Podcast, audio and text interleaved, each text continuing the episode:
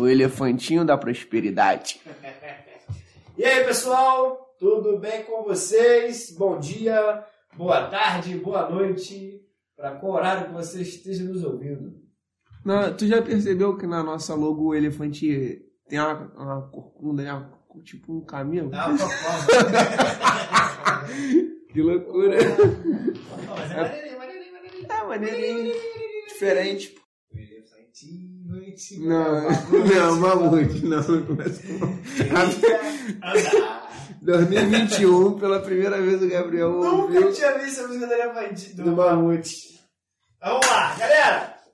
Hoje nós vamos fazer um podcast sobre a nossa história. Depois de muitos pedidos, a galera, pô, quer saber sobre contar a história de vocês, pô, da onde vocês são, da onde vocês vêm, para onde vocês vão. Entendeu? A gente resolveu falar um pouquinho da nossa, da nossa vida. Então, galera, eu me chamo Gabi Azevedo, vocês já sabem. E a minha história é, é uma história genial. Era um garoto. E aqui comigo eu tenho Diogo Estrela. O careca mais legal, como diz as minhas o tio Mas tu também tá ficando. Verdade. Tô só adiantando a alfabetização delas. Logo, logo É tá. Vai ser o tio Biel careca. É tio Biel. É, então, pessoal, um pouquinho, vamos contar um pouquinho dos nossos, dos nossos contos. Assim, todo mundo tem uma história digna de cinema. Ou não, né? A nossa, não sei se seria digna de cinema, mas é uma boa, é uma boa história. Então, é, primeiramente eu queria dizer por que, que a gente fez isso, né? por que, que a gente fez o, o Shang, né? O Shang nasceu de uma ideia de que a gente é, sempre conversava, sempre conversava sobre muitos assuntos. É, eu e o Diogo principalmente, tem o meu irmão também, Daniel, que a gente conversa bastante sobre muita coisa. Então a gente resolveu fazer um fazer um, um meio, né, um canal para que a gente pudesse falar sobre isso. A, a gente aqui só tá gravando as nossas conversas do dia a dia, de quando a gente troca ideia e tudo mais. Porque é, basicamente é isso. A gente tá falando de assuntos que a gente fala no dia a dia. Um ou outro assunto aqui é um pouco mais direcionado quando a gente chama algum convidado, mas são as nossas conversas que a gente vê que troca ideia, troca ideia, troca ideia. A gente falou, pô, vamos gravar isso daí porque dá uma resenha. Isso aí. E assim, a gente tá convidando algumas pessoas, né? Já passaram algumas pessoas aqui pelo, pelo Xang, vão passar outras. E a nossa ideia é, é, é construir um ambiente democrático, que a gente possa conversar sobre diversos assuntos, falar sobre qualquer coisa sem ter, sem ter receio, né? De, de conversar, de, de... Então, assim, a gente vai explorar muitos assuntos. Alguns assuntos vão ser mais corriqueiros, que a gente fala mais sobre finanças, né? Por, ho- por hoje, que é o, o que a gente faz como, como ofício, né? Como trabalho. É, e também negócios, né? Que é o que a gente mais faz. Então, assim, um pouco da minha, da, da minha história. é, eu sou eu sou formado em Direito, né? sou advogado. E vou contar um pouquinho da história desde lá, lá do início, né? Desde o início, porque assim, às vezes o cara que pode, pode, estar, pode estar ouvindo a gente pode estar na dúvida, na mesma dúvida que a gente teve. Quando eu, quando eu, quando eu fiz direito, sempre vinha aquela coisa, pô, tu faz concurso? Por que tu não faz concurso, cara? Pô, faz concurso, não sei o quê. E eu, durante um tempo, eu ficava pensando nisso, pô, vou fazer um concurso, vamos. Mas eu sempre tive uma veia, uma veia dentro da minha, da minha casa, dentro de, uma veia do empreendedorismo, né, cara? De empreender. Mesmo quando essa palavra empreendedorismo não existia ainda, né? Não se falava muito nisso. Mas eu tenho, eu sou de família de comerciante, né? Meu pai e minha mãe vêm do, vêm do comércio. Meu pai vem, vem de Minas Gerais, de Abatedouro. Veio para o Rio de Janeiro, se tornou açougueiro. Do açougue ele, ele cresceu e, e teve os comércios próprios que ele tem. Até hoje ele tem alguns ainda. E a gente ajuda lá. né? E a gente tem toca os nossos. Mas assim, o que eu queria falar dessa veia empreendedora é que é aquilo. Toda vez que a gente ia pedir dinheiro pro meu pai, ele chegava lá, assim, quer dinheiro? Vai trabalhar, pô, vai trabalhar. Tem loja aí para vocês trabalharem, vão trabalhar. E eu e meu irmão, a gente sempre foi, foi, foi nessa, nessa, nessa, nessa labuta, né? A gente tinha um campo na frente de casa, campo de futebol, né? Que hoje, infelizmente, esses campos estão acabando, né, cara? Essa molecada não quer mais jogar futebol. Os campos agora são online. Mas a gente ganha tinha... dinheiro no TikTok, é, no... É, fazer um gravar na um Twitch, na Twitch pra ganhar dinheiro, pô. Estão é. empreendendo digitalmente agora. É, é. Então assim, criando, estão criando um outro mundo, né? Um mundo que na, na, na, época que a gente era criança não existia ainda, né, cara? Não tinha nem celular, né? Nem na adolescência é, existia esse mundo. Adolescência foi muito pouco, né? É, a adolescência estava no início, né? A internet estava chegando. A internet chegou aqui nos anos 2000, né? É, nos anos 2000, mas porra, 2000 eu era criança ainda. Tava, é, então tava... 2000 tava com... E era, 2000, e era caro. É, 2000 tava com 9, né? É. 2001, 10, então assim, demorou muito a chegar. Então assim, a gente tinha um campo aqui na, na frente de casa e, cara, a gente tinha um sonho de, de, de transformar aquilo num, num, num lugar, numa, botar uma trave, que a gente jogava, amarrava o arame na, nas árvores e era o gol. Ou então era o golzinho. E aí a gente ia pedir meu pai para fazer. E meu pai falava que a gente tinha que, que, que trabalhar. E aí, eu e meu irmão, a gente na, na guerra aí, aqui em casa tinha alguns pés de coqueiro e, e acerola. A gente criou o nosso primeiro emprego. A gente, claro, com a ajuda do meu pai? A gente catou uns cocos, catou as acerola, embalou e foi pra frente ali de casa ali mesmo. Botou uma banquinha lá de madeira tem foto disso aí até hoje. Um banquinho de madeira. E a gente começou a vender aí pro pessoal da região. E, cara, a gente com isso a gente comprou camisas, a gente comprou uniforme para todo mundo, botou, pagou serralheiro para fazer trave no gol. Pô, ficou muito maneiro, muito maneiro. Então, assim, essa veia empreendedora, ela, ela vem disso. E aí, a gente foi crescendo, ajudou meus pais no comércio, né, no mercado. E depois a gente foi fazer faculdade, meu irmão também fez direito. Eu fiz direito depois, na minha querida cidade de Petrópolis. Fiz direito lá, estudei. Depois voltei, advoguei, entrei no mercado financeiro e agora estou aqui falando com vocês, trabalhando com consultoria em finanças e negócios. E o Diogo, né, Diogo? É. E aí, Diogo, conta um pouquinho da tua história aí, conta como é que tu chegou aqui, é até onde tu chegou Parece paralelo. Primeiro, primeiro explica como é que a gente se conheceu. Pô, desculpa, tá? Mas o Diogo vai contar como é que a gente se conheceu. Mas eu vou me lascar juntinho contigo também agora. gente, não é nada que vocês estão pensando, mas vai. Ah, eu, eu comecei a namorar a menina, ela tinha uma irmã, e aí depois tu começou a namorar a irmã dela. Foi onde a gente se conheceu. O Gabriel tinha uma bis, dirigia sem habilitação e dava fuga na polícia. Desculpa aí, Não, não, o pessoal mais novo aí, não anote isso. Tá? Essa parte extra da minha vida. Foi assim que a gente se conheceu. A gente se deu bem logo de cara. O Gabriel é um cara muito.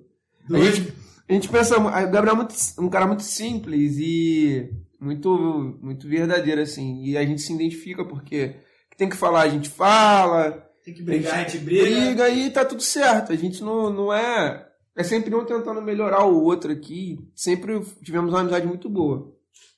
Depois ele terminou com a menina, depois eu terminei com outra menina, e o natural seria que a gente fosse se afastar, mas aconteceu justamente o contrário. Né? a gente continuou sendo amigo, continuou sendo amigo, ficamos cada vez mais próximos. Aí a gente começou a falar muito de dinheiro, de finanças, e aí estamos aqui com a consultoria e trabalhando junto.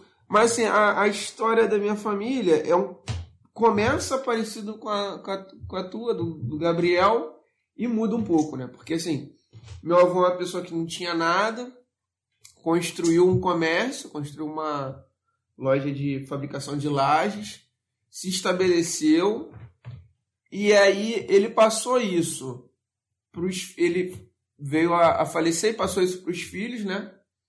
Aí eram, ficaram de frente três filhos. Era dividido em quatro partes, né?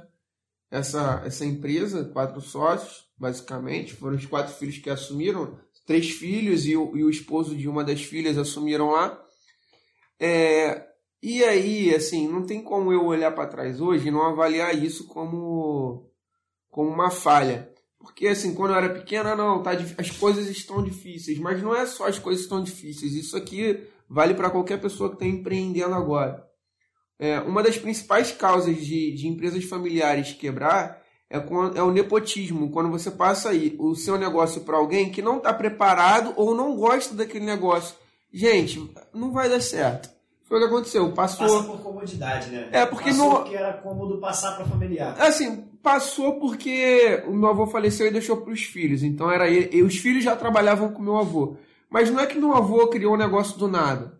Meu avô, meu avô foi caminhoneiro, é, transportou material, aprendeu o trabalho, aprendeu tudo e aí montou a empresa dele. Então ele sabia tudo. Quando a empresa passou para os filhos, dividiu o serviço e cada um fazia um pouquinho e ninguém entendia do que nada que ninguém estava fazendo. E foi levando aquele negócio do jeito que dava para levar, sem procurar conhecimento, sem procurar se desenvolver, sem procurar entender o mercado. As coisas ficaram obsoletas, a empresa acabou. E aí, filho, o que sobraram para os netos do meu avô foi cada um por si e Deus por, todos, né? Então, eu sou formado em marketing, fiz uma pós-graduação em gestão empresarial, é, trabalhei na, em, em colégio particular, trabalhei no Sistema S, depois fui trabalhar numa editora. E, assim, é muito. Me frustrei muito, né? Não é porque eu, eu não tenho esse pensamento de que trabalhar para alguém é algo ruim né? Muitas das vezes trabalhar para se você mora no Brasil hoje, empreender é um ato de coragem e loucura. Porque é muito difícil, é muito arriscado o empreendedor hoje, o cara que é empreendedor, o cara que tem um comércio, o cara que tem um negócio, muitas das vezes o funcionário dele está dormindo, ele não está dormindo, ele tem que pensar em como ele vai pagar as contas, fechar as contas. E o cara que trabalha para alguém, eu não acho ruim isso.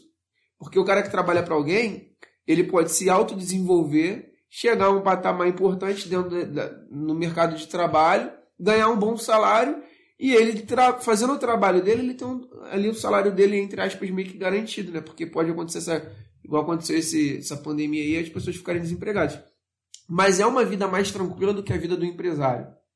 É, eu sei que o nego vai estar tá me crucificando aí, porque tá por estar tá falando isso, mas é. É uma vida que. Mas você, ele fala tranquila, você fala tranquilo na ideia de você não ser full time, né? É, não é full time. Você consegue se desligar, né? No final de semana você consegue desligar. Sim, sim. O empresário, o empresário desliga. não desliga nunca. O cara tá sempre trabalhando. O cara dorme trabalhando, acorda trabalhando.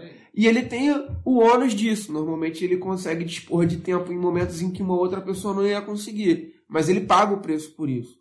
Né? Então, não é de. É porque as pessoas escondem, ah, vou trabalhar pro fulano e ele vai ficar rico, eu vou. Não, não é isso. Não é todo, tudo tem um lado bom e tudo tem um lado é, ruim, né?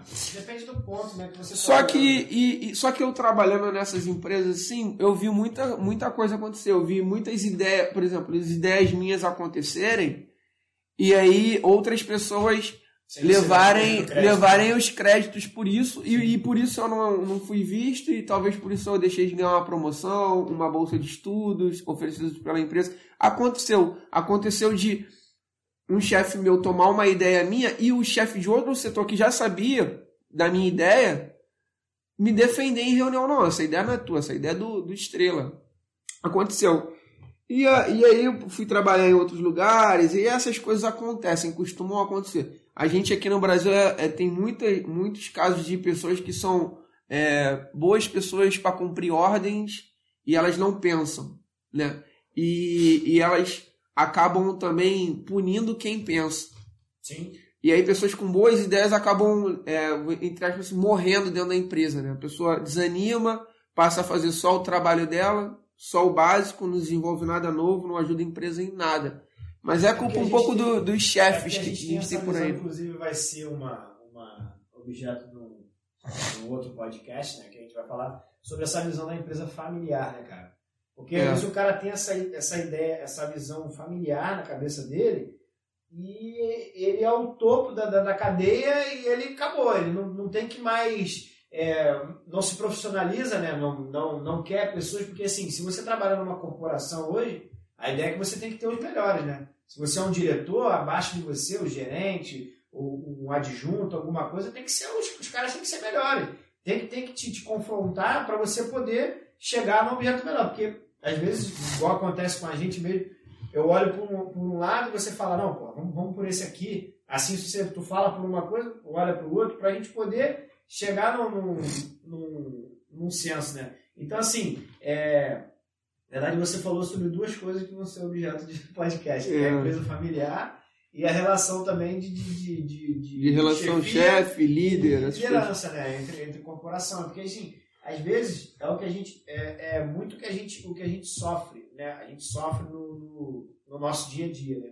Então, assim, a gente vê e, e cara, muito do, do, do que a gente às vezes sofre numa família, no vamos sobre empreendedorismo, né, é porque a gente também não é, não é criado para isso, né, cara? Não é ensinado, não, ninguém mostra pra gente como é que é empreender, como é que é fazer. Basicamente, o, o brasileiro ele vai tateando, né? Vai cara? tateando. Ele vai tateando, ele, ele não tem um plano, ele não sabe para onde que ele vai e tal. Eu vejo quando eu olho a história do meu pai, quando meu pai conta que ele chegou assim, ele basicamente ele, ele veio ele veio tateando até o meu pai vem são dois casamentos que meu pai teve, pai teve um primeiro casamento e depois teve um segundo a primeira esposa não deu certo, teve três filhos, eu tenho, tenho outros três irmãos é, desse, desse outro casamento. Um está mais perto de mim, o mais novo, os outros dois não, quase não tenho contato. Mas assim, é, eu vejo. O que, que eu vejo do, do, do, meu pai, por exemplo? Meu pai é um empreendedor nato. É o cara que pô, vai para frente de batalha, ele entra pro, pro negócio e bate de frente mesmo e vai fazendo. Só que o meu pai antes de conhecer a minha mãe, ele não tinha a base, que, é a gente chama da base do pé no chão, que é, o, que é a parte que, vamos dizer assim... É um é contrapeso, é, né? Exatamente, é um contrapeso porque a minha mãe, quando se aproximou do meu pai, ela já foi cuidar da parte de finanças. Que essa é uma parte fundamental para o funcionamento. Claro, você tem que ter o cara que, que batalha na, na frente, que é o cara que, que que, que fica lá no, no, no, no, front-end, né, na final, e tem que ter o cara no back, né? Tem que ter o cara por trás, no back-end ali, para poder segurar muito o, o, o porque um depende do outro. Então, assim, quando meu pai juntou com a minha mãe, que minha mãe na época que não conhecia meu pai, ela, ela trabalhava num, num ela era secretária de um, de um, de um cara que tinha, assim, sei lá, uns 5, 6 supermercados no, no coisa. Então, ela entendia muito bem, passava por ela a parte de, de pagar os funcionários, dinheiro e tal. Ela entendia muito bem. Então, quando ela veio para o meu pai, e aí meu pai era funcionário também, eles resolveram se. se é, meu pai foi demitido, demitido, não, meu pai foi mandado, e fez um acordo para ser mandado embora, e o patrão dele não tinha como pagar. E aí o cara ofereceu para ele uma, uma loja. Ó, se você quiser, você pode ficar com a loja lá, a sua indenização. Meu pai virou para minha mãe e falou: vai fazer? Vai, não vai, vai, não vai, vai, não vai? Ah, vamos. E aí saiu os dois, e viraram, viraram hoje. Aí de uma loja eles tiveram três, quatro, até chegarem no, no, no, no que eles têm hoje. Então você vê que às vezes você tem, o cara tem uma empresa familiar que ela é muito boa em marketing, ela é muito boa em gestão operacional, mas falta gestão em finanças. Ou às vezes o cara é bom em finanças, mas falta essa gestão operacional, porque não quer ter ninguém ali. Aí, aí entra naquilo que eu falei você que é mais cômodo botar um parente. Ah, vou colocar um primo, vou colocar um tio, vou colocar um irmão, vou pegar lá e vou fazer isso. O cara nunca, nunca passou pelaquilo, nunca estudou, nunca nem sabe o que está fazendo. E tu simplesmente pega o cara e coloca para frente. É, é, é difícil, né? Eu fico imaginando, porque assim, é, a empresa a nossa empresa era muito boa. Eu lembro quando era pequena, a gente viajava direto. Sim.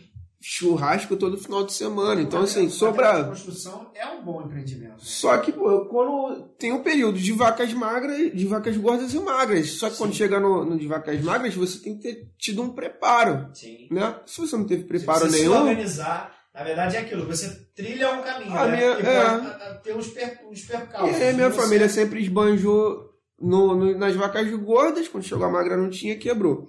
E é difícil, você sabe do que eu estou falando, e, e, aqui no Brasil, como a gente está falando, tem muito disso de empresa familiar, e o cara vai tateando, ele vai, vai aprendendo, fazendo, fazendo e aprendendo, tentativa e erro.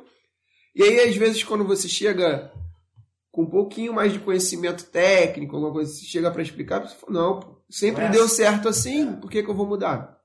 Então, nessas coisas assim, é complicado, cara, é muito difícil. É. E aí, voltando, né, resgatando o assunto, foi por isso, é por isso que a gente está aqui, porque eu tava com todas essas insatisfa insatisfações de trabalhar de para alguém, carteira assinada. O problema não é trabalhar para alguém, o problema é trabalhar sem ser reconhecido, sem conseguir colocar uma ideia em prática, sem conseguir acrescentar aquilo que você pode acrescentar. Eu cansei de chegar em reunião com munido de informação e, tipo, cara, basicamente pega tudo que você leu estudou, joga no lixo e faz o que eu tô mandando. Aí, todas essas frustrações, eu e o Gabriel conversando, o Gabriel é, com as frustrações do outro lado da, da mesa, de, pô, tento puxar o, o funcionário para um lado, para o outro, para poder ajudar, para ele me ajudar, quero um cara que troque ideia comigo, não, não só obedeça. Então, a gente conversando, conversando, foi nisso que a gente chegou aqui, né? Na verdade, é, o nosso primeiro projeto foi a respeito né, de empresas familiares, falando Sim, sobre é. isso, conversando sobre isso com algumas pessoas e tudo mais, atendendo, dando consultoria a respeito disso. E a gente está aqui hoje. É, e engraçado que a gente continua dando consultoria para a empresa, só que a gente agora parte de um lado contrário. Em vez de, de bater na porta da empresa né, para falar da consultoria, a gente, a gente vai atrás da pessoa física. Aí geralmente a gente descobre que essa pessoa física É o, tem uma, é um empresário. é. E esse empresário transfere todo a- o teu problema na vida privada, ele leva para a empresa. E aí o que, que acontece? A gente acaba tratando os dois ao os mesmo dois ao tempo. mesmo tempo. A gente trata tanto das finanças, tanto da, da vida do cara é, na parte privada e começa a, a tratar com ele também na parte da, da, da empresa, né? na gestão de negócio, na, na parte de finanças. Então, assim, a gente faz um trabalho bem, bem legal e acaba descobrindo. Mas agora É porque a voltando... gente identificou, né, que a gente identificou, e isso é claro pra gente, que a vida pessoal do, do, do, do, do empresário, ela vai refletir na empresa dele. Sim, é. Porque o CNPJ, né? É, tem sempre o Tem CPF. É, isso, isso é uma coisa. Agora, voltando ao E- tema do, do podcast, conta pra mim aí, Diogo, como é que era o Diogo na escola? Não, não dá, não. conta aí, a pô. metade do que eu fiz na escola, hoje em dia a gente tava preso. Mas conta aí, pô, isso aí é bom. Eu na escola, cara, nu- Como é que era o nunca. Diogo aluno? Como é que era o Diogo aluno? Então, eu nunca fui um, um, um aluno assim. é, eu nunca fui de, de respeitar mais velho essas coisas, mas era, era uma criança arteira, né? Fazia minhas artes. Mas eu nunca fui o melhor aluno, mas também nunca fui o pior. Mas eu nunca fui o melhor também porque eu não gostava de estudar. Então, tipo, quando tinha dever. A minha- escola é chato pra caralho. É muito chato. Se Escola, criança ouvindo aí, gente, estuda, depois É. você larga. Agora não. É, pô, o que eu fazia na escola, minha mãe conta até hoje. Minha mãe fica. Uma vez a minha mãe foi pra escola reclamar que eu não levava dever pra casa, porque a professora não passava. Mas não é que a professora não Eu passava. não levava mesmo. Eu fazia o dever de aula na aula e quando a professora passava o dever de casa, eu já fazia na aula também, porque eu queria aproveitar o tempo que eu tava em casa. Jogar bola, estudar. pipa, jogar bola de gude, videogame, Cara, a verdade é que 64. a escola não estimula você a nada, né? É por isso que a gente, mais uma vez, a gente tá aqui hoje, mais uma vez, porque tem um monte de pessoa que cresce com um monte de deficiência. A gente cresceu com deficiência, a gente não sabe lidar com a Várias, vida, pô. várias. Não, eu, A gente não sabe lidar com a vida. Não. As pessoas falam pra você, você já ouviu isso? Estuda, entra na faculdade, arruma um bom emprego. Beleza, você vai fazer todas essas etapas, você arrumou um emprego. E ninguém te explica como é que você enche- como é que você decifra o seu contra-cheque, por exemplo. Como é que passa disso tudo? Ninguém te explica como é que funcionam as leis trabalhistas no nosso país. Ninguém te explica. É, A vida tinha que passar pela. A, a escola é maravilhosa. Ser, seu primeiro contato com a sociedade e viver em sociedade. é, em, hoje em dia eu acho que nem tanto. Mas na minha época, você tinha que aprender a lidar com um cara que, que ia te bater. Isso acontecia. Ah, o cara que ia ficar te zoando, o cara que era teu amigo, o cara que tu brigava na escola e de tarde tava jogando bola com ele. Tinha que aprender a lidar com, com todas essas situações e criar um pouco mais de resiliência. Mas, beleza, isso é uma parte social. Agora, a outra parte não te explicam. Não, a escola como instituição, né, na parte platônica da palavra mesmo, né, no campo das ideias, a escola é maravilhosa, né, cara? Porque, assim, teoricamente, ela, ela iria te mostrar muita coisa. Você falou do primeiro, primeiro contato que você tem né, da, da sociedade, e ela te daria muito isso. Mas, na prática, a gente não vê isso. A gente não vê essa, essas coisas que, que realmente não acontecem na escola. Eu vou falar um pouco do, do Gabriel criança, né? Do Biel, do Gabi, depende de quem me chama de qual, de qual direção que estiver falando. Mas assim, eu, eu na escola, vou falar para vocês, eu até, eu termino, até a oitava série eu estudava mais ou menos, tá? Estudava mais ou menos. Mas assim, quando eu passei do primeiro para o terceiro ano, do primeiro e do terceiro ano, eu tipo que dei uma largada, porque assim, é, eu achava que eu achava, eu achava, eu naquela época eu achava que eu estava vendo tudo de novo. E hoje eu sei que realmente eu estava vendo tudo de novo. É só você parar para pensar. Você estuda do, lado, hoje é primeiro ano até o nono ano, né? Que é a antiga oitava série. Você fazia lá um, um estudo legal, um lápis. E depois o ensino médio é tudo de novo, só que de uma forma mais, vamos dizer assim, é, um pouco sei, mais profundo. É, um pouco mais profundo. Mas então eu achava aquilo um saco. Achava aquilo uma merda. E eu vou falar pra você que assim, de 2000 e eu era, eu era extremamente, não gostava mesmo de, eu me transformei no, do primeiro ano ao terceiro ano no pior aluno da, da vida. Porque assim, eu tenho até hoje na. Galera, deixa eu falar pessoa, uma parada pra vocês. O Gabriel é uma pessoa que ele não consegue ficar parado. Exatamente, exatamente. Eu tô falando aqui também. Aí tu imagina colocar um cara desse que não consegue ficar, literalmente não consegue ficar parado, sentado, sentado assistindo alguém falar o tempo é, todo. Exatamente. Então, assim, ali, e aí eu tô, tá falando sobre consciência. No ensino médio, você começa a tomar um pouco de consciência do que está realmente acontecendo. Então eu ficava vendo aquilo ali e eu falava assim, cara, meu irmão, que saco é isso? Que, que, que, é isso aqui? E aí, cara, eu, igual o Diogo falou, tinha uma bis, eu andava de moto, tinha carteira, era, era muito louco. Pô, aí tinha, andava de moto, tal, fazia essas paradas, legal. Mas, assim, graças a Deus, eu nunca usei droga, nunca fiz nada e tal. Tomava umas cachaçinhas de vez em quando, escondido, mas tomava. Mas, assim, é, a questão é que, de 2007 para 2008, que foi meu último ano de, de, de, ensino médio, eu, eu, tava, eu tomei uma virada, vamos dizer assim. Qual foi a virada? Ou eu fazia lá para passar ou não ia passar. Né? Passei, beleza. Aí teve lá, minha mãe deu aquela puxada, né, aquela coisa, porque assim, cara, eu era um péssimo aluno. Quando acabou o, o ensino médio, acabei em 2008, né, acabei o ensino médio em 2008. E aí eu fiquei, fiquei um lapso aí, um tempo temporal, né, fiquei um lapso temporal sem estudar. Foi de 2008 até 2011, 12, por aí sem estudar. E cara, nesse meio tempo eu me descobri vamos dizer assim, eu me descobri. Para tu ter noção, até 2008 eu lia nada.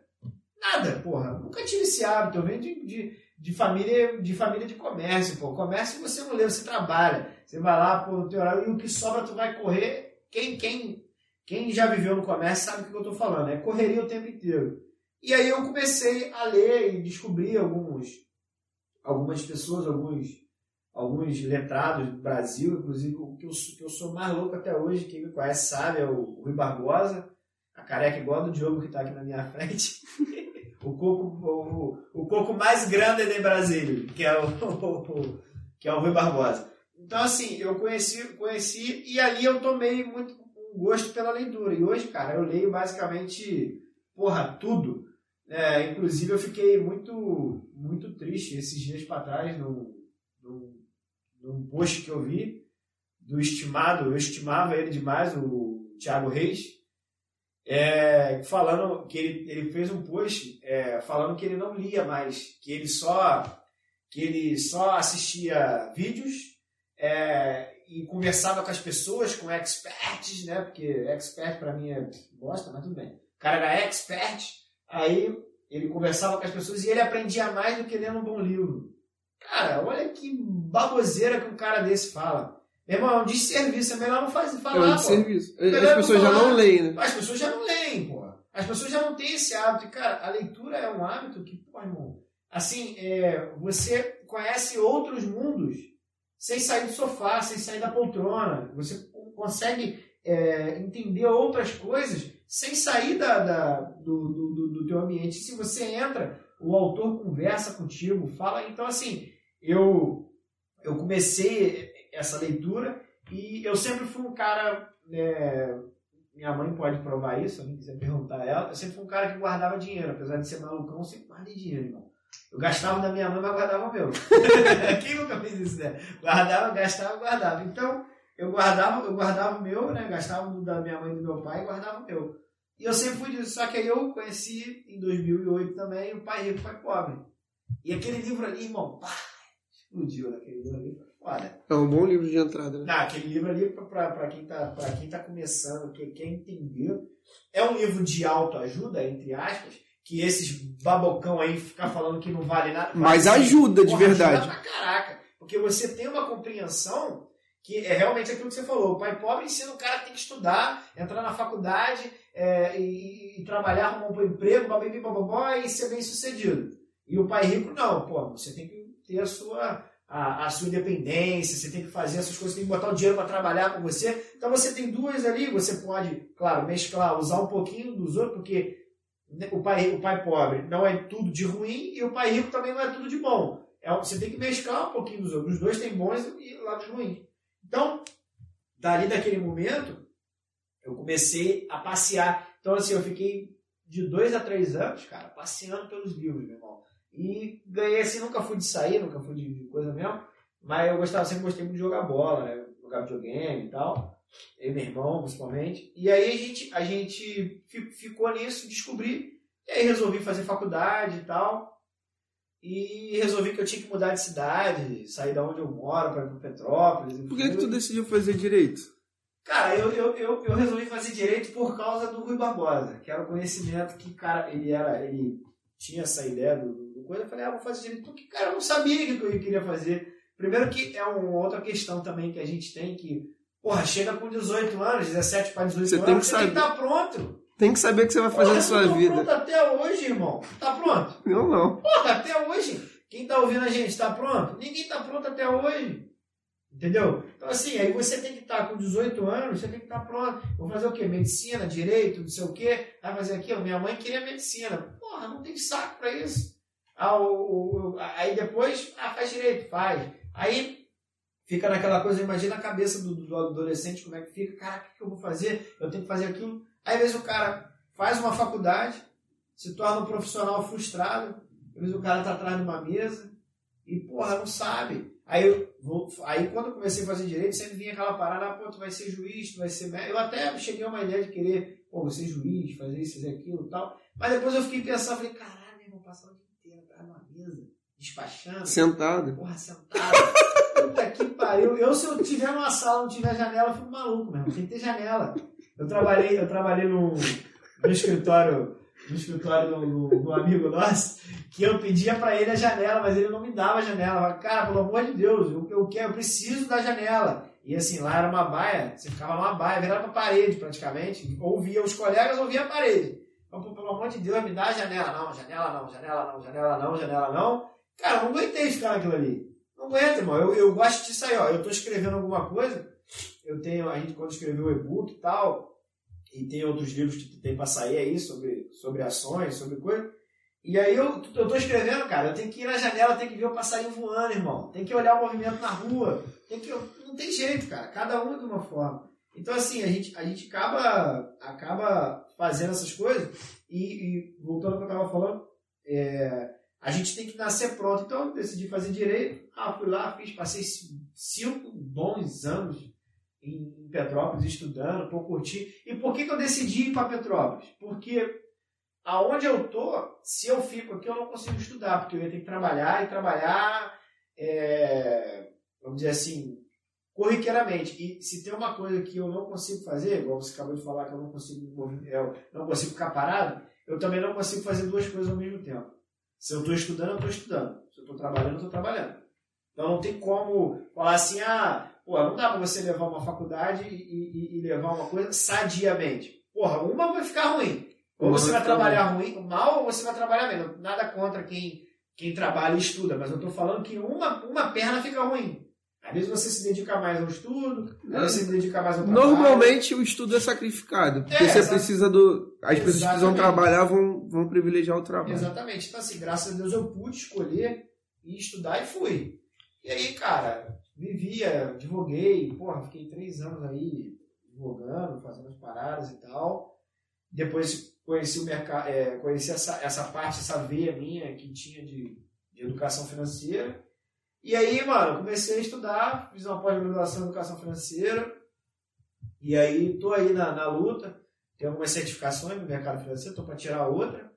E, e, cara, estamos nessa batida aí, nessa levada. Trabalhando com consultoria, fazendo coisa. Mas você vê que nada, nada é- é Comprando carro, vendendo. Comprando carro velho, meu irmão, e vendendo. Porra, a gente tá com Monza agora, brother. Monza 89, parece que eles são do Mad Max.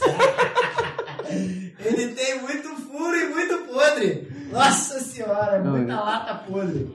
Outra coisa que a gente gosta também é carro antigo. Porra, pra caraca, gente. Eu me arrependo até hoje. Se você estiver ouvindo aí que comprou o meu Maverick, por favor, me devolva. Porque eu quero ele de volta. E eu quero ele de volta. Só falando assim, mas o cara, Cara, quer me devolver, gente. cara- um apelo. O cara que, cara que comprou uma. Cara que Tá comprou- rico hoje, porque Porra. se ele vender hoje esse Maverick. Se ele vender só ele já tá com dinheiro. Não precisa nem estar montado bonitinho. Então, assim, a nossa, a nossa história, por que, que a gente fez esse. é, Por que a gente está fazendo esse podcast, né? É porque para mostrar que você não é perfeito, porra. Ninguém é perfeito. A gente não nasce pronto. O que você vê aí muito na internet é, é só um pedaço. A gente vê agora. O que, que a gente está assistindo agora? No momento que a gente está gravando, tá acontecendo a, a Olimpíadas lá em Tóquio. E às vezes você vê o atleta ganhar uma medalha ou perder uma medalha, mas você não sabe o que, que ele fez lá contra ontem, cara. Ontem foi bizarro. Ontem eu vi aquela menina Ana, Ana Lúcia. Ana Lúcia, acho que é Ana Lúcia. A menina da, da natação. Pô, a menina nadou 10 quilômetros, irmão. Paulatinamente, porrando todo mundo nadando. 10 quilômetros chegou em primeiro. Parabéns a ela, que, porra, eu vibrei, mano. Aí eu vi uma mensagem, eu vi uma, uma. Até falei com o Diogo aqui agora que eu vi uma. Disse, ah, a polícia foi chamada para poder. Um apartamento que tava fazendo muito barulho e tal, era apartamento da namorada dela. Aí, porra, pô, na minha casa eu gritei, pô, pra ela ter ganhado. Você imagina ela lá, que é a mulher do. que é a namorada lá da, da, da, da menina. Outra coisa, é bom tu tocar nesse assunto, porque outra coisa que também uniu a gente e a gente fica muito revoltado é com os espertos e com e com as pessoas, ah meu Deus, com as pessoas burras. Porque quando a pessoa olha a menina ganhando a medalha, fala assim, eu não sei se você acompanhou o atletismo a corrida, que as três meninas da Jamaica ganharam, primeiro, segundo e terceiro lugar. Parece que é fácil. Aí todo mundo quer aquele resultado. Pô, elas ganharam sorrindo. Só vê a ponta do iceberg, né? Quanto tempo essas meninas estão treinando para ter aquele resultado? Pois é. Aí, o que deixa a gente muito revoltado, a gen- a gente teve muitas conversas a respeito disso, é todo dia alguém chegar na internet, tu abrir um vídeo na internet, tá alguém lá, não? É, venha fazer a mentoria comigo e amanhã você tá rico. Caraca, baixa o aplicativo, eu não vou falar o nome do aplicativo, sou muito revoltado. Baixa o aplicativo, você vai ganhar 100 dólares na conta para poder fazer o- o- a simulação e depois você vai poder operar na bolsa e ficar rico, é, operando de qualquer lugar, em qualquer momento. Pô, brother, aí tu vê o mesmo gráfico com várias pessoas diferentes, o mesmo resultado sempre. Aí tu vê todo dia alguém muito esperto na internet, procurando alguém muito ganancioso e otário na internet para poder fechar negócio. O cara vendendo o curso de como ficar rico e ele fica rico vendendo o curso. Não é com a técnica que ele ensina lá. A gente muito revoltado com isso também decidiu se aprofundar mais nessas questões para poder tentar aí alertar, criar uma mentalidade diferente a respeito de educação financeira, Sim, sim. indo um pouco na contramão, indo um pouco não, indo muito na contramão de tudo que a gente está vendo aí, É, que é, uma- maléfico para o mercado é- financeiro. É, não, é, é prejudicial, né? Só fazendo uma adenda aqui, é a Ana Marcela, Ana Marcela Cunha, desculpa, tá? Chamei de Ana Lúcia, mas é Ana Marcela Cunha, que ganhou a medalha de ouro ontem no nado. Ah, não sei o nome daquilo, nado mar aberto. Nado em mar aberto. Pronto. Aí, é maratona, né? De é natação. maratona de natação, são 10 km. E aí o Diogo tá falando realmente, isso, isso que revoltou muito a gente né, no, no, no início, porque é, todo, o, cara, o cara vem de ter uma, ter uma, ter uma historinha que eu, que eu conto, que é, é muito engraçada. O Diogo gosta, e das pessoas gosta, que eu não sei se eu já contei isso aqui no, no, nos podcasts, mas eu vou contar de novo sobre isso que você acabou de falar, sobre o cara vender um, o, um curso, falar que vai ganhar tanto. Existe uma história que, que ocorreu nos Estados Unidos que é assim: existia um corretor, uma empresa de corretagem, e, e ela separou os bairros por ruas, é, lado A e lado B, né? Lado A e lado B. Aí ela mandava uma correspondência para o lado A de todas as ruas, ela mandava um, um, uma correspondência dizendo que a bolsa ia subir tantos por cento. E aí, para o lado B, ela mandava uma correspondência dizendo que a bolsa ia cair tantos por cento. Né? Lado A e lado B. Beleza. E aí, depois de uma semana, dependendo para que lado que a bolsa fosse, ela, vamos lá, suponhamos que a bolsa subiu. Ela mandava uma correspondência para todos os lados A daquelas ruas, dizendo aí, aí, tá vendo? Nossa previsão quanto ao, nossa previsão quanto ao mercado estava correta. Deseja comprar as nossas, o nosso, as nossas projeções, o nosso curso, a nossa série, que é isso que os caras fazem hoje na internet? Deseja? Aí o cara, pô, pega aquela, as duas correspondências, pô, realmente, ele acertou. Ele acertou aquilo ali, vou comprar. Aí gasta lá 2, 3 mil dólares num curso, ou numa assinatura e tal, não sei o que, não sei o que lá, não sei o que lá. Na outra semana, o mercado vai cai. desaba. Cai, ou daqui a uma semana, daqui a um mês. E aí, triste, o cara que mora no lado A sai na, na rua e fala: pô, perdi todo o meu dinheiro, caraca, eu fiz aquilo tudo. Aí o vizinho do lado B fala: pô, meu, o que, que houve, cara? O que aconteceu contigo? Aí ele fala assim: pô, eu, postei tudo nessa empresa aqui. Aí o vizinho, deixa eu olhar. Aí quando pega a empresa, pô, cara, tu apostou nessa empresa aí, essa empresa é uma charla, cheia de charlatão. Semana passada eles me mandaram dizendo que o mercado ia, ia subir, o mercado caiu, olha aqui. Aí mostra pra ele o, o coisa. É isso que hoje acontece na internet. Os caras te dão uma provisão, uma previsão, dizendo que vai acontecer tal coisa, e dependendo de onde eles enviam, e-mail, né? Aí você fala, ah, isso existe. Os caras mandam e-mail, mandam phishing, mandam, mandam o que for, e aí dependendo do, do, do, grau que for, eles reforçam cada vez mais aquilo ali. Então você vê que é mais aleatório do que a gente possa imaginar. Então assim, quando você começa a entender né, sobre essas coisas. Então, isso tudo esse conceito nos uniu. Aonde isso vai nos levar, a gente não sabe. Mas, mas a gente está tá nesse caminho. Então, assim, a nossa, a nossa, a nossa história é muito parecida. Tivemos, tivemos destinos diferentes, mas por alguma coisa é, é, isso foi unido de novo e a gente vai, vai caminhar pela frente. Mas aí, é, falando mais alguma, alguma, alguma coisa, eu, eu penso assim é, você que está aí pensando que tem que estar tá pronto para tudo, cara, esquece isso, irmão. Você não tem que estar tá pronto para o que a sociedade, o que a sociedade pensa. Não, uma vez eu vi um filme que que era, era um filme sobre, é um filme brasileiro, cara. O filme até é novo, 4%. Você já viu que é das meninas, conta a história, conta a história fictícia de umas meninas. E uma frase que ficou naquele filme ali para mim foi o seguinte: a menina, a menina era nova quando ela começa, ela começa a correr, ela começa a errar todas as saídas, ela queimava. E hoje nas Olimpíadas, você se queimar, tu tá fora. Você é excluído da prova. E aí a, a, a menina que era mais velha chega até ela e fala assim, olha, primeiramente, você tem que correr contra você.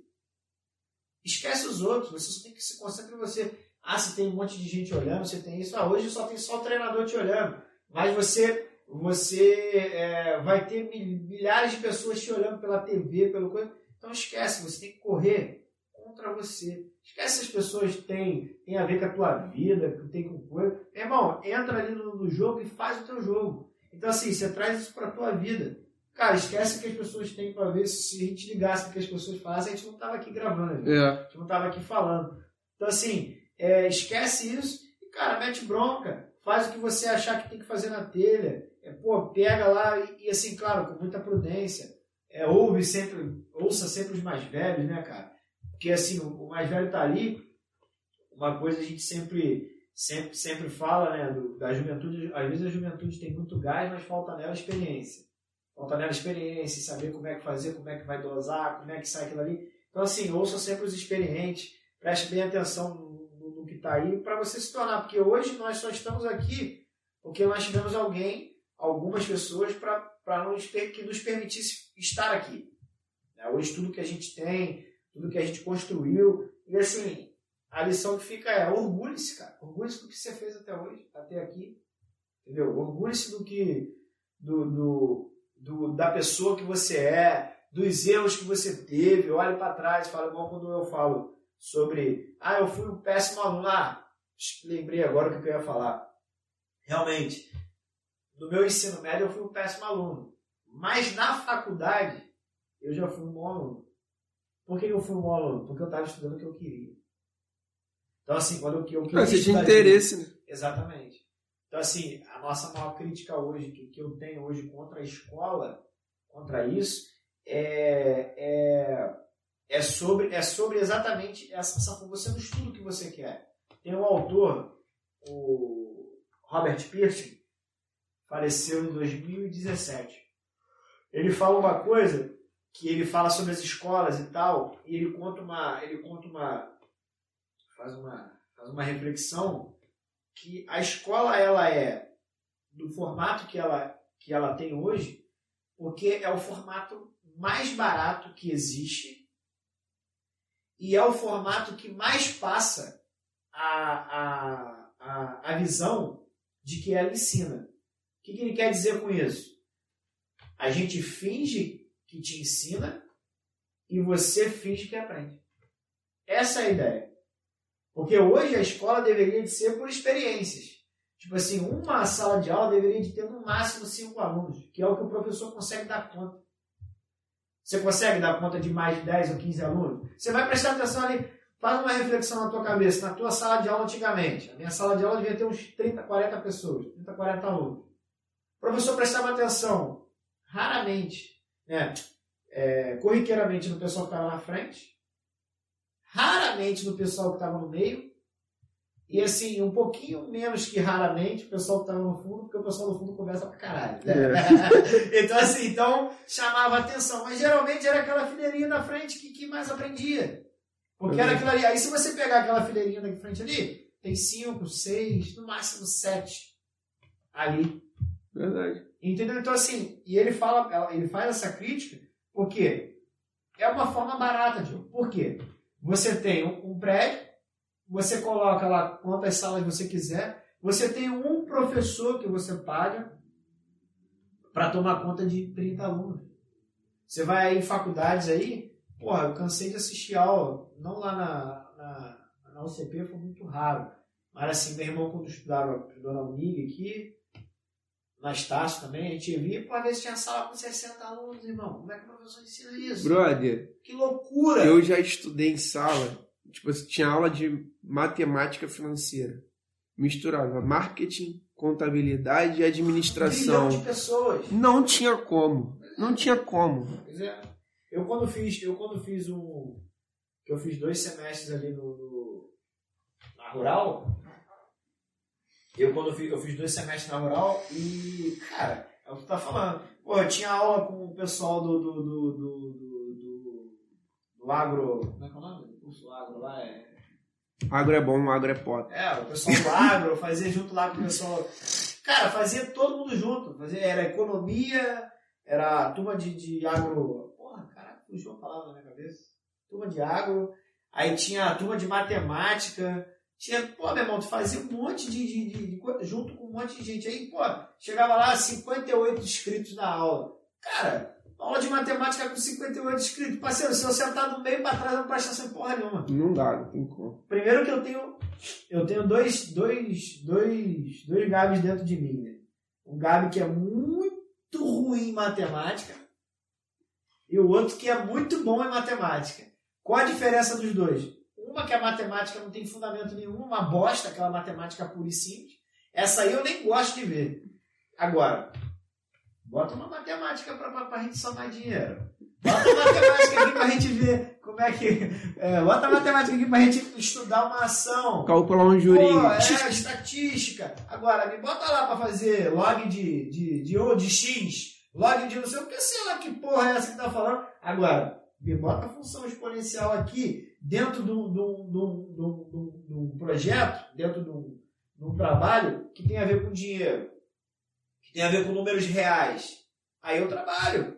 Agora, não me vem com negócio de função de f de x, função de não sei o que, derivada. Porra, não sei. Agora, quando o cara me explica estatisticamente essa matemática, porra, outro dia eu tava, eu tava usando aqui uma, uma coisa que eu tava aprendendo a mexer, porra, protocolo de Monte Carlo. Tu bota aí um monte de gente que nem sabe que merda é essa, nem sabe usar. E, pô, o cara quando explicou, eu falei assim, porra, é complexo.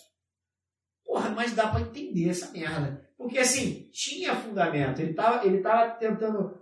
É, o protocolo de Monte Carlo, ele, ele prevê cenários. Então, ele te dá vários cenários do que uma ação pode chegar, do que um, um negócio, um produto pode chegar. Então, te dá vários cenários e ele te dá uma linha para você criar as probabilidades. É, então, aí, pô, tu me explica isso matematicamente? Caguei. Não quero nem saber. Agora, me explica isso da forma como eu falei. Pô, isso aqui é para calcular uma probabilidade. Eu, pô, lá na rural, o professor lá, lembro o nome dele até hoje, Vinícius, falava assim, professor, essa matemática 1 e 2 serve para quê, professor? Não, isso aqui serve para isso aqui. Eu falei, professor, pelo amor de Deus, eu não quero aprender isso aí, eu quero aprender aquilo lá. Mas é a mesma coisa, Gabriel. Não é. Tem, tem diferença. Na minha cabeça tem diferença. Então, assim, é, eu sei que tem gente que tem problema em calcular a porcentagem. Mas se tu botar o cara para calcular a porcentagem de um valor em dinheiro, ele calcula. Calcula. Ele calcula. Ele dá o jeito dele, irmão. Se ele vai chegar na, na, na coisa. Tem gente que bota lá, ah, quanto, é, eu quero chegar a 5%. Ah, de mil reais. 10% de mil reais é quanto? É, é 100. Porra, cortei no meio é 5. O cara chega, cortei no meio de novo 2,5. Pô, então o cara chega na matemática. Entendeu? Dá o jeito dele, mas ele chega. Agora, essa, essas coisas práticas que tem, né, que, que, que é enjoado, né, da própria, do próprio ensino. Eu, quando fiz direito, irmão, eu tive dois anos, quatro semestres de português, velho português, irmão. Português a gente aprende na escola, para que fosse aprender na faculdade de novo? Porque é o raio da deficiência do ensino que a gente tem. E aí o cara vai fazer economia, ele tem dois semestres de matemática pura e simples. Porque ele não aprendeu matemática lá. Mas será que o formato de explicar matemática, o formato de explicar português não está não tá errado? Será que não é isso? Será que a gente está olhando só para o aluno em vez, é, em vez de olhar para quem está ensinando essa, essa parada. Porque é muito fácil, você reproduzir, você, você reproduzir o que, o que você aprendeu ali, mas é aquilo. Eu te finjo que te ensino e você finge que aprende. É, é isso. Entendeu? É o reflexo do, do que a gente tem hoje em dia. Aquela questão do que a gente estava falando de você ter alguém ali, um funcionário, que vai te dar ideias, ou um funcionário que só vai cumprir regra. Exatamente. É basicamente essa a diferença. E, e, e o do, do chefe, né, que tem dificuldade de aceitar ideia diferente também. Porque o cara tá acostumado com um padrão, se ele fugir daquele padrão ali, ele fica louco, não consegue trabalhar com aquilo. Então. É, e, isso aí é uma coisa que a gente só aprende, é o bom do, do, do empresário, né? Às vezes você só aprende a, a, a, essas coisas na prática, né? Que é viver no, no, vamos dizer assim, é viver sem saber o dia de amanhã, filho. Sempre aparece alguma coisa para você fazer. Então, é, como, como o Diogo falou, eu realmente sou um cara que eu não consigo ficar parado.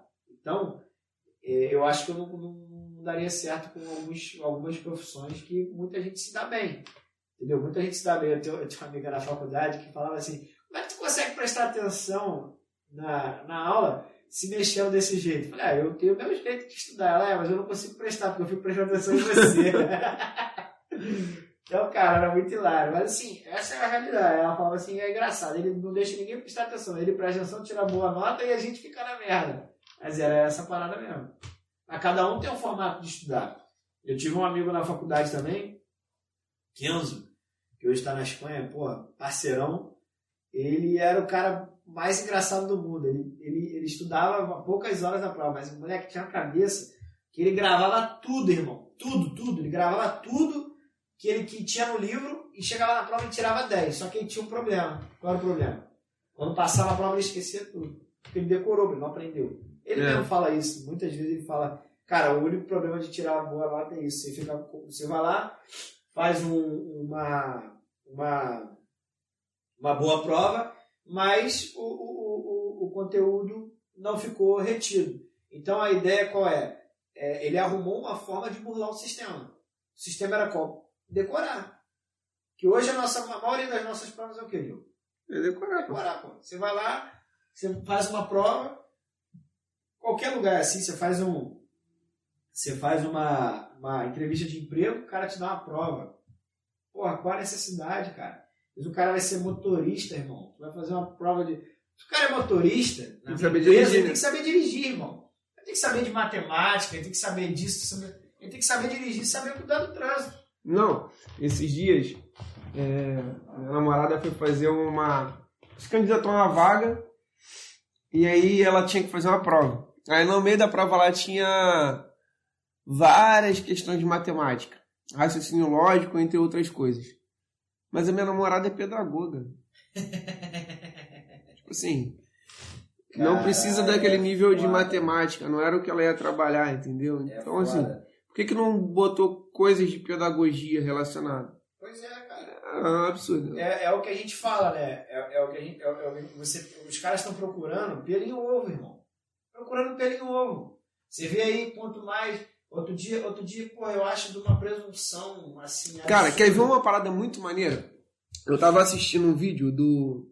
Um vídeo não, ao vivo, do Rica Perrone falando. Ele é um comentarista, um jornalista. E Rica Perrone não, o Pilhado. Também tava junto, né? Dele falando. Ele falando, cara, na tal emissora de televisão hoje, o cara que tá lá no comando do, do, do da comunicação do esporte, ele não é um jornalista que entende de esporte. Ele nunca, talvez ele nunca tenha pisado na beira do campo para falar com um jogador, falar com um técnico. Ele não entende. Ele só é um bom gestor de custos. É um cara que é muito bom na planilha, ele tem uma faculdade de jornalista dele e é muito bom em cortar custo. Aí põe ele lá. E é por isso que hoje o jornalismo, o jornalismo esportivo tá uma bosta. Porque aí o, o, o cara que entende de campo fala alguma coisa diferente, fala, não, não pode falar isso não, para não. Cara, não. Porque o cara não entende de esporte, não sabe não como. Ele né? não sabe como é um vestiário, ele não sabe como é que é a linguagem do jogador, a linguagem do técnico, a linguagem do ambiente em que, essas, em que esses atletas vivem, ele só entende de planilha e cortar custo.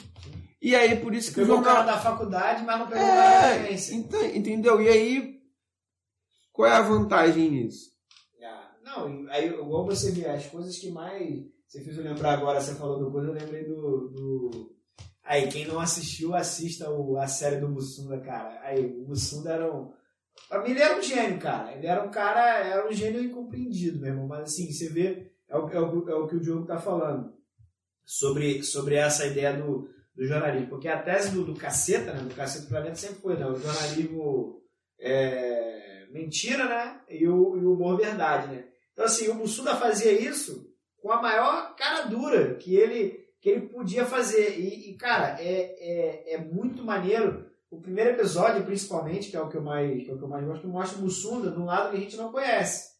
Que é o Mussunda adolescente, o Mussunda criança e tal. Mas ele sempre teve essa, essa veia do humor e ele foi para ele mesmo diz que é, foi fazer a faculdade de, de, de comunicação, que era a única que sobrou para ele fazer, porque ele não passava em nenhuma outra, ele foi fazer essa né, de, de comunicação e ali ele se descobriu e ele até hoje, se estivesse vivo, né, ele estaria na, na, na faculdade de comunicação, ele nunca saiu de lá, né? Ele nunca se formou. E aí ele, aí, porque ele começou a ganhar sucesso antes de se formar, né, cara? E uma vez perguntaram para ele qual era o segredo, sei lá, ele falou esse negócio do. do ele falou, cara, eu passei aí, irmão, é, a primeira vez, eu passei dois anos é, para escrever a primeira sketch. Aí o cara, porra, mas como que tu, tu ia pra lá fazer as paradas? Pô, meu irmão, eu ia pra lá só pra falar merda. Ele ficou dois anos no caceta, falando merda, Improvisando. improvisando. Porra, ele só foi escrever a primeira depois. Então, assim, cara, aí, assista, porque você vê que é aquilo. Ele não é um engomadinho. E, e aí ele falava, porra, ele fala uma parte lá que ele, porque essa parte que ele fala que ele nunca saiu da faculdade, é, aí é até uma parte maneira que ele fala assim, geralmente quando a gente fica famoso, a gente volta no lugar que a gente trabalhava, né? Então, tipo assim, como eu nunca trabalhei, eu voltei aqui lá na, na faculdade, na faculdade lá na UFRJ, lá na é, é, com, é, com, sei lá, um negócio de, de comunicação. Aí voltei aqui no lugar que eu estudava. Aí eu falei assim, estudar é uma palavra muito forte, no lugar que eu frequentava. Aí ele volta lá e ele fala isso. Aí o cara pergunta pra ele por que ele nunca teve. Ele falou, cara, porque quando eu olhava pros meus amigos, porra, eu olhava os caras que se formaram e tal, pô, o cara tava trabalhando num jornalzinho merda, num, num, num cargo merda, e aí, porra, as coisas mais legais que aconteciam na cidade ele não fazia, o cara mandava ele lá pra puta que pariu pra poder cobrir porra, o, o cruzamento da égua com, com, com um cavalo no meio do mato, não sei do que, que ia gerar uma coisa, tipo assim, só, só bagulho merda. E aí ele, ele falou, porra, eu não quero isso pra mim. E aí ele foi onde eles começaram, aí é aquela ideia do. Eles iam lá pra, pra Santa Úrsula, né, na faculdade lá, panfletar e vender os, os shows né, que eles faziam, né? E os outros cacetes, não vou lembrar o nome de todos agora. Mas, então eles iam pra, essa, pra essa coisa, e assim, o cara era um visionário, né, velho? Eu tava, eu tava até vendo uma, uma, uma coisa sobre esse próprio nome caceta, né? Pô, o cara naquela época, velho, colocar esse nome caceta, caceta era a mesma coisa que tu ir pra televisão e falar qualquer palavrão, irmão. É. Tipo, tu chegar na tua bala lá e falar, porra, sei lá, piroca? sei lá, tu fala qualquer coisa. Sei lá, era caceta, né? Então, assim, aí você vê, e hoje caceta virou caceta. É um, é um, é um pão, cacetinho. É o pão português. Pão, pão português, né? Então, a gente vê que, que, que assim, é... aí eu, eu remonto sempre a ideia disso do. Aí é uma ideia mais recente, que é a ideia do Taleb, que é que ele fala uma coisa, assim, não que tudo seja aleatório, mas é, muito do que acontece de um cara ter sucesso ou não ter sucesso vai mais da aleatoriedade do que aconteceu com ele do que por ele ser preparado, preparado ser o melhor de todos. Não, não é isso. Não. Entendeu? Você vê, por exemplo, a Coca-Cola hoje ela é o refrigerante mais vendido no mundo. Mas poderia ter sido outro, pô. Que foi criado lá no coisa e as pessoas gostaram dele e acabou. As pessoas escolheram. Entendeu? Os dois maiores fabricantes de calçados esportivos que nós temos hoje no Brasil é a Nike e a Adidas. Mas poderia ter sido outro. Não é quer dizer que o cara que criou a Nike ele era o A. Não, porra. Ele foi naquele momento ali e deu certo. Entendeu? Então, assim, o sucesso hoje, galera, às vezes a galera fica se prendendo a isso. Ah, não, porque eu tenho que fazer isso, eu tenho que fazer sucesso, não sei o quê, blá, blá. O sucesso conta mais com, por ser aleatório do que você do que você realmente fazer aquilo. Você vê, cara, é bizarro uma pessoa que que, que aquela aquela aquela garota lá de, de programa do MC Kevin, sei lá, que estava lá no coisa. Depois do acidente, ela tinha, sei lá, 8 mil seguidores. A menina passou a ter cento e poucos mil seguidores. O número de seguidores da mulher cresceu. Por que as pessoas ficam seguindo essa galera? Cara, não faz pergunta é difícil, não. Não, entendeu? É pelo mesmo motivo que a galera cai em pirâmide. É, entendeu? O outro maluco lá, como é que é o nome dele? O DJ lá, o que foi preso aí agora. Ives. Também, o cara dobrou de seguidores. O cara pode ficar assim, gente, que planeta que a gente vive, irmão. Pois é. Entendeu? Então, assim, é aleatório demais. E irmão. aí tu vê pessoas na internet produzindo conteúdo de qualidade e não tem a mesma visualização. É, exatamente. Você procura alguns canais aí, pô, tem um canal, por exemplo, um canal do Biólogo Henrique, tem um canal muito... Já vi esse, muito bom. Muito visto, assim, mas não tem a mesma visualização do que uma fofoca, por exemplo. Ou uma pessoa aleatória tomando banho de Nutella, por exemplo. E o cara é muito bom, cara, explicando as coisas que ele explica. Tem vários, vários canais de ciência que são muito bons. Pois é, não, e assim, tem várias, várias, várias pessoas também que ensinam você a ter a ter sucesso na internet, mas, cara, às vezes o sucesso não vem, irmão. Não vem. O que a gente está gravando aqui pode ser que dê sucesso, mas também pode ser que não tenha, mas pelo menos a gente está fazendo uma coisa que a gente gosta. É, e tá só conversando. Papo, conversando. Estamos aqui, pô, estamos no escritório, batendo papo e tal. E assim, cara, é, é, é, é uma coisa que a gente gosta de, de fazer. E, e, é isso. E o que a gente quer, o que a gente quer passar, né, contar um pouco da, da, da nossa, da nossa história, é para você ver que a gente é igual vocês. Igual, igual você que está ouvindo. Né? É, somos as mesmas pessoas. Né? É, as pessoas aí falam dos. Agora, voltando aos atletas que estão na, na mídia direto, né? Pô, os atletas estão ali, cara, você só tá vendo a pontinha do iceberg, cara. Vendo lá o que nadador lá, o Bruno Fratos, que foi, foi crucificado pela uma coisa que ele falou lá, realmente ele deu mole e tal, mas quer dizer que a pessoa não pode. Pô, a menina da. Se, se... A menina da ginástica que ganhou. Que ganhou. Não, a brasileira, a que ganhou a medalha, a Rebeca. Sim.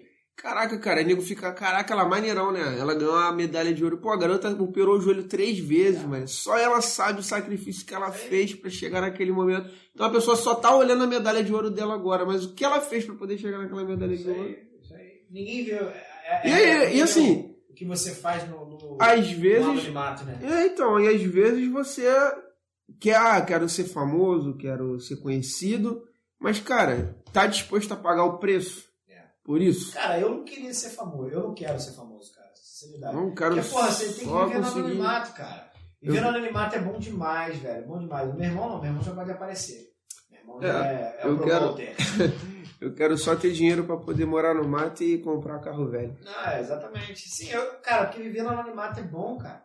Você vê, você acha que, que, que o Neymar da vida consegue sair pra para jantar tranquilamente, igual você faz hoje, igual a gente faz? Nada, cara. O cara, teve, o cara teve que montar uma casa de show dentro da casa dele para ele poder curtir uma é, casa é, de show. Não dá, não Mas dá. é isso, você vê, quando ele vai lá no, no restaurante, ele tem que ligar para lá, pedir pro cara reservar um espaço para ele, botar segurança. O único que consegue, o único que consegue fazer isso é o Didico. Ah, o Didico. o Didico é na praça, no O Didico é o cara. Mas abdicou da coroa dele de imperador lá na Europa para poder vir viver uma vida feliz, que ele era infeliz. É então ele não estava disposto a continuar pagando o preço que ele estava pagando.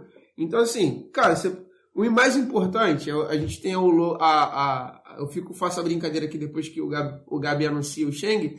O mais importante, cara, é ter prosperidade, não é ter dinheiro. Você tem que ser uma pessoa próspera. Você tem que ter o mais importante de tudo na vida, é você ter tempo para viver, para você, para sua família, para as coisas que você gosta. Porque tempo é o recurso mais mais precioso que você tem. Exatamente. Dinheiro você recupera, o tempo passou já era. É o que a gente chama de liberdade, né, cara? Liberdade financeira, né? Você tem uma liberdade, você tem para você gerir o seu tempo, né? Você trabalhar e, e, e ter o, o, que, a gente está falando, pô, não quero ser milionário, não quero, não quero ser famoso, não quero ser nada disso. A gente quer ter liberdade. É você poder acordar de manhã e escolher se você vai para algum lugar, se você vai para outro, se você vai trabalhar, se você vai, vai curtir a família. Né? Uma coisa que ficou muito na minha cabeça é, esses dias, uma coisa que eu vi, né? falam sobre família agora, é fazendo a reflexão né, do, daquele seriado que basicamente todo jovem da minha idade, mais velho, mais novo também, deve ter visto, que passa até hoje, aquele é o Patrão das Crianças, uhum. que o Michael ele passa basicamente 90% da vida dele ele passa em casa. Sim, tá sempre em casa, acompanhando os filhos. Os filhos, acompanhando, ele trabalha, aparece, ele vai pro trabalho e tal, ele tem uma empresa, né, de, de uma transportadora. Transportadora. Ele trabalha, mas ele passa a maior parte do tempo casa. Sobre empresa familiar é engraçado quando ele tenta passar. O Júnior cisma que vai trabalhar. trabalhar com ele. Dá um ruim do caramba, né, cara? Ele começa a maltratar os funcionários. Que, não, e quando ele manda o Júnior. Ó, essa carga era pra estar tá nesse caminhão. Ah, é, da, da... O que, que você vai fazer? Essa carga passar o caminhão, porque esse aqui tinha que ir pra um lugar e esse aqui tinha que ir pro outro. O que, que você aí, vai fazer? Aí, e o motorista, né? É. O motorista não sabe. Do... Aí o motorista desse aqui sabe ir pra lá e esse aqui não sabe. Né? É, aí era o só que, você faz? Aí ele vai lá, troca o. Era só trocar o motorista, ele troca a carga de. Ele troca a carga de, de, de local. Aí tá vendo? É aquilo, é que a gente tava falando sobre o jovem tem fôlego, tem espírito, mas tem experiência, cara. Não tem experiência. A experiência é, troca o motorista. O motorista vai para o lugar tal, o motorista vai para a rota tal, acabou. Então, assim, é, é, essa é a, é a, é a coisa. Então, então a, a nossa história é, é. Sim, tem outras coisas, né? Tem muito mais coisas. A nossa, a nossa vida não, é, não se resume a só o que a gente falou, né? É um pedaço da que a gente conta, é um resumo, né, cara? É é um retrato da nossa, da nossa história. E, e é isso. Esse é o nosso, esse é o nosso podcast sobre, sobre a nossa história, a nossa vida. Espero que vocês tenham gostado. Galera, segue a gente aí nas redes. É, a gente está aí. Quiser mandar uma mensagem, quiser participar do podcast, pode mandar o áudio fazendo alguma pergunta, alguma sugestão sobre, sobre qualquer tipo de Qualquer assunto. assunto. Qualquer assunto que você quiser falar, quiser participar com a gente, manda uma sinalização aí, manda um oi, manda uma mensagem. Dá para mandar mensagem de voz que a, gente, que a gente encaixa no podcast. Se não quiser mandar escrito, a gente lê aqui mesmo. Beleza? Fica um abraço aí. Salve, salve, molecada!